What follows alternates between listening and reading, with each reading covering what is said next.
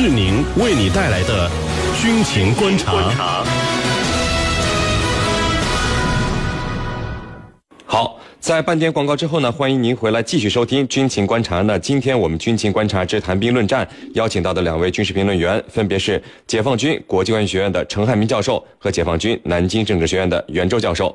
如果你想参与我们的话题讨论呢，可以通过添加江苏新闻广播的微信公众号，在下方的收听互动选项里点击微博 Live 来和我们进行互动。我们来看到另外一条消息。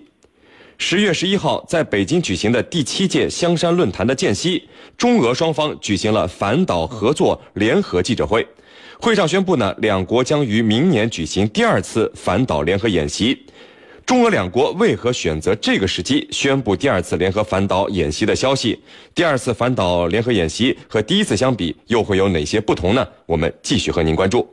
呃，袁教授啊，我们首先看到就是出席这次反导合作联合记者会的中方代表是中央军委联合参谋部作战局的副局长蔡军少将，俄方代表呢是俄军总参作战总局副总局长呃波兹尼希尔中将。而这个中央军委联合参谋部的副参谋长孙建国海军上将和俄罗斯国防部的副部长安东诺夫，以及出席第七届香山论坛的部分国家代表，都出席了这次吹风会。呃，我们从双方代表的职务和出席的军方负责人的身份来看，这次的吹风会是不是有些不太一样呢？呃，和第一次中俄首长这个司令部计算机模拟导弹防御联合演习相比。第二次的联合反导演习又会有哪些科目和内容呢？请您给我们一并分析一下。好的，那么从此次出席吹风会的人员身份上来看呢，我记得我觉得啊，的确有一些不同寻常，因为出席的人员层级非常高，而且呢都是涉及到作战指挥这种敏感领域的高级将领啊，这主要人员，那么表现出了中俄双方在合作层级之深。而且合作重视程度之高都是前所未有的，也向外界明确展示了中俄双方在军事领域上的深度互信、全方位合作这种明确的信号。那么这是形式上的，那么实际上在实质内容上也会有很大的转变。我们都知道，今年五月，中俄这个双方进行了这个代号为“嗯空天安全二零一六”的首次司令部联合反导计算机演习。代号为“嗯，空天安全二零一六”的首次司令部联合反导计算机演习。那么，明年双方举行的反导演习，那么除了要进行计算机推演这种机上谈兵之外，那么实际上应该会举行实兵实弹的反导联合演练。那么这就进一步提升了综合反导联合演练的层级，不仅表明了两国两军的互信合作程度。而且呢，通过这种演习形式，使得两军在反导这个技术上能够相互学习、相互借鉴，那么提供了这么一个机会和场合。那么相信通过这样的演习，那么两军的反导防空能力都会得到极大的提升。是的。嗯，好的。那程教授啊，我们看到就是中方代表蔡军少将表示，导弹防御问题对大国关系、国际和平与安全、军控与裁军进程都有着深刻长远的影响。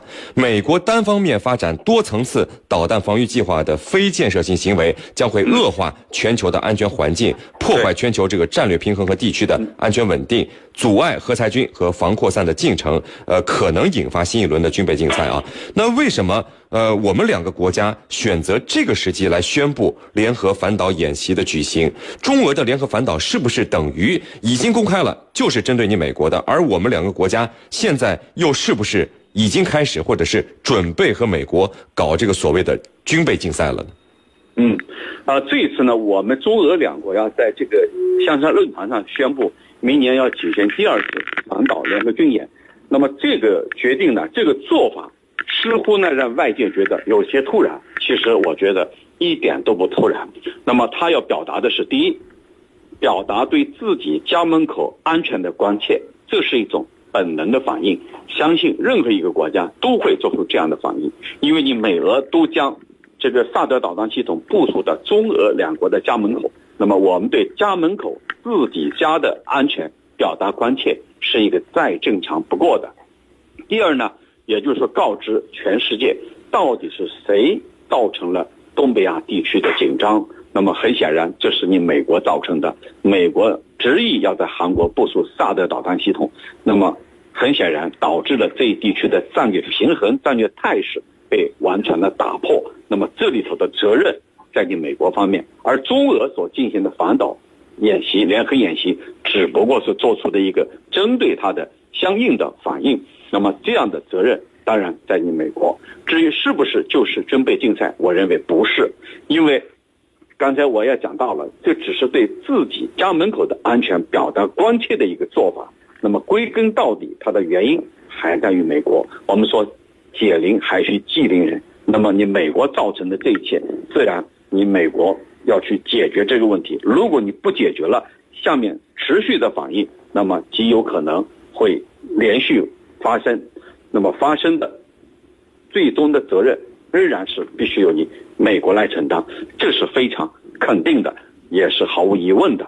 主持人，嗯，好的。那这个袁教授啊，嗯呃，您和我们中方共同提出的谈判缔结关于防止在外空放置武器、对外空物体使用或威胁使用武力的条约的建议，那这个条约又有什么针对性呢？嗯，好的。那么实际上，刚才陈教授也明确谈到了，就是中俄这次联合反导演练啊。是具有针对美国在中俄边境部署萨德系统、构建所谓的呃反导系统这种呃这种意味在里面的。那么中俄联合发展反导技术，那么构建起比美国更强的反导系统，那么这是盾的建设，那么是应对美国反导系统的一个方面。也就是说，美国依靠构建它的反导系统，追求自身的这种绝对安全，使中俄的弹道导弹的战略威慑能力极度降低。同时呢，实际上也提升了美国的战略攻击性武器的威慑能力。那么，中俄双方通过合作实现联合反导，就在东西两侧形成了背靠背的反导系统，也是通过这种提升反导能力来削弱美国的战略性进攻武器的威慑力，从而达到一个新的战略平衡的效果。那么，这是解决问题的一一个方面。那么，解决问题的另一个方面呢，就是要发展矛，就您说的要发展进攻性手段。那么就目前来言呢，那么中俄之间呢，它这个提升通过技术合作啊，提升战略攻击性武器对美国的导弹防御系统的突防能力呢，那么目前的办法呢有两个，第一呢是发展多弹头分导技术，第二呢是发展高超音速飞行器。那么多弹头分导技术呢是使得美国的反导系统它的成功概率降低，而高超音速飞行器那么使得。美国的反导系统，即便你可以发现目标，也无法击中目标，从而实现成功的突防。目前在这两个技术领域，中俄双方都已经取得了不错的成果，合作的前景和空间是巨大的。如果双方携手，相信会取得惊人的进展。呃，那么关于防止在外空放置武器、对外空物体使用和威胁使用武器的条约，那么这个建议呢？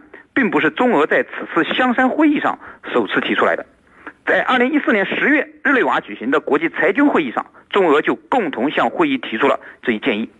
那么这个建议实际上是这个呃中俄双方重申了这一个建议。呃，那么这一条约呢，主要是针对啊这个通过呃谈判，那么来这个形成国际共识，达成对外太空利用规则的一个国际共识，来防止。外空军备竞赛和外空的武器化，从而达到和平利用外空的目的。是的。嗯，好的。那我们继续看到网友的提问啊。有网友说，美国搞全球反导，我们为什么不能和俄罗斯一起到南美洲、北美洲联合一些友好国家，也去部署反导武器呢？还是这项工作要逐步来做，或者压根儿就没法去做？呃，没法去做。呃，陈教授，那请您分析一下这个问题。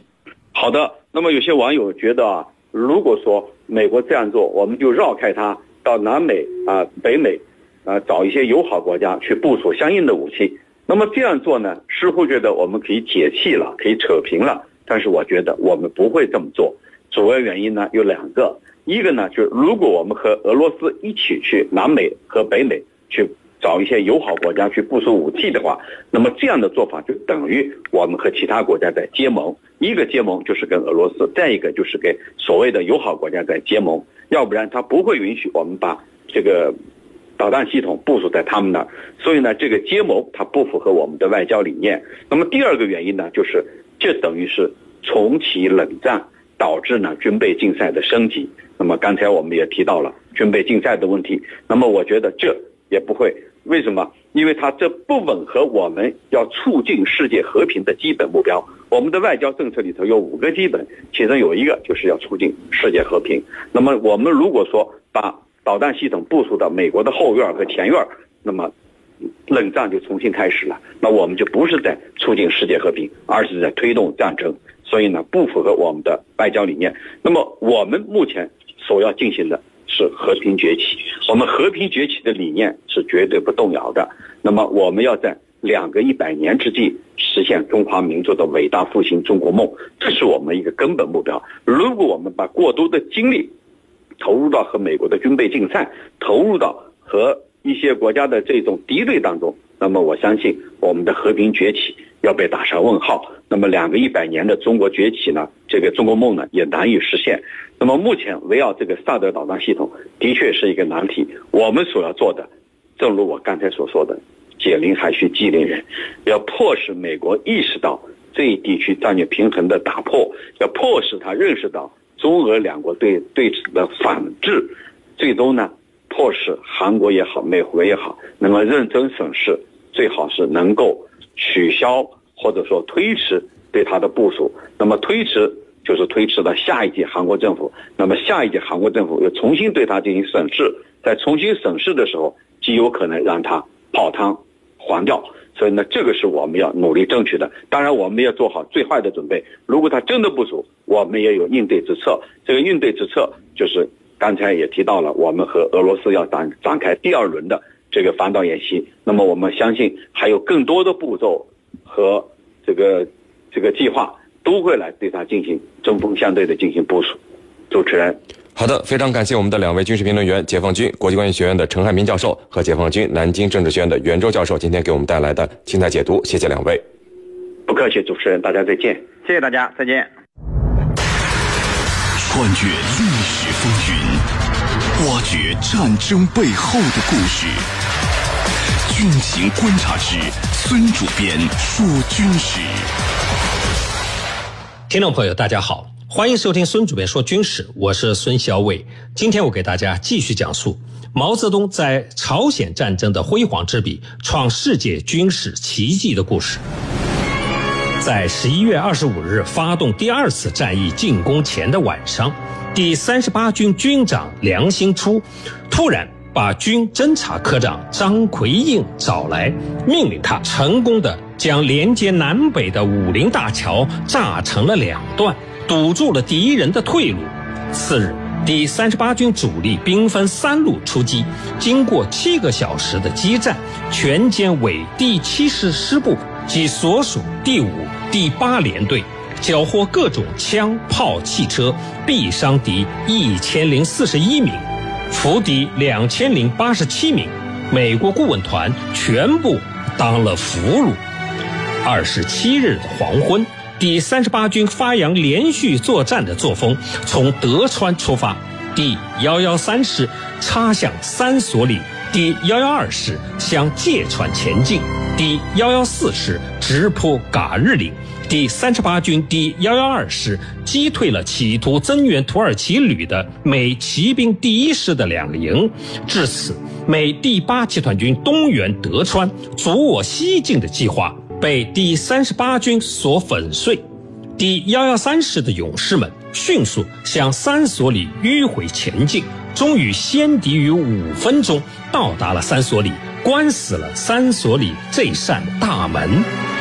敌人不甘心失败，企图夺回三所里，双方展开了激烈的战斗。第幺幺三师打退了敌人多次的进攻。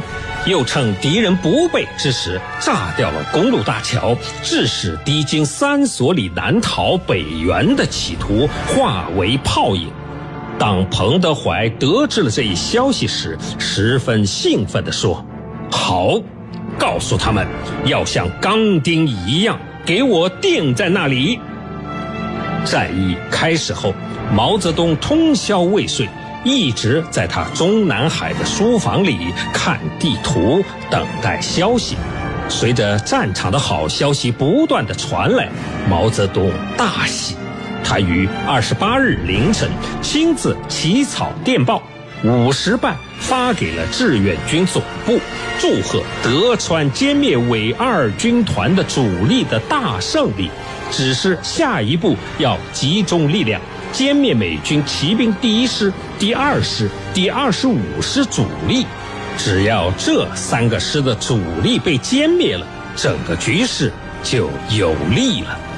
美军第九军的溃逃之路三所里和龙源里被截断，美军司令麦克阿瑟闻讯急调部队北上增援，企图对三十八军幺幺三师南北夹击。在第幺幺三师扼守的龙源里、第幺幺二师坚守的松骨峰、北塘站等地冲开缺口，夺路难逃。我第三三七团和侦察队面对敌人的南北夹击，沉着抗敌，决心不让美国佬从手下逃跑。残酷的战斗持续到了下午的五点多钟，美军的攻势才明显的减弱。天黑以后，大部队赶到，对美军的逃兵进行了合围。郭忠田带领二排跳出攻势，冲下山去，消灭了美军二百一十五名，缴获和击毁美军各种火炮六门，汽车五十八辆。战后，第三十八军和志愿军总部授予二排郭忠田英雄牌的光荣称号。志愿军总部给郭忠田记特等功，并授予一级英雄称号。在龙源里方向，志愿军的顽强抵抗彻底摧毁了美军的意志，他们不得不放弃从龙源里突围的企图，利用机械化的优势改到安州逃窜。十一月三十日十二时，第三十八军各师按照命令发起了反攻。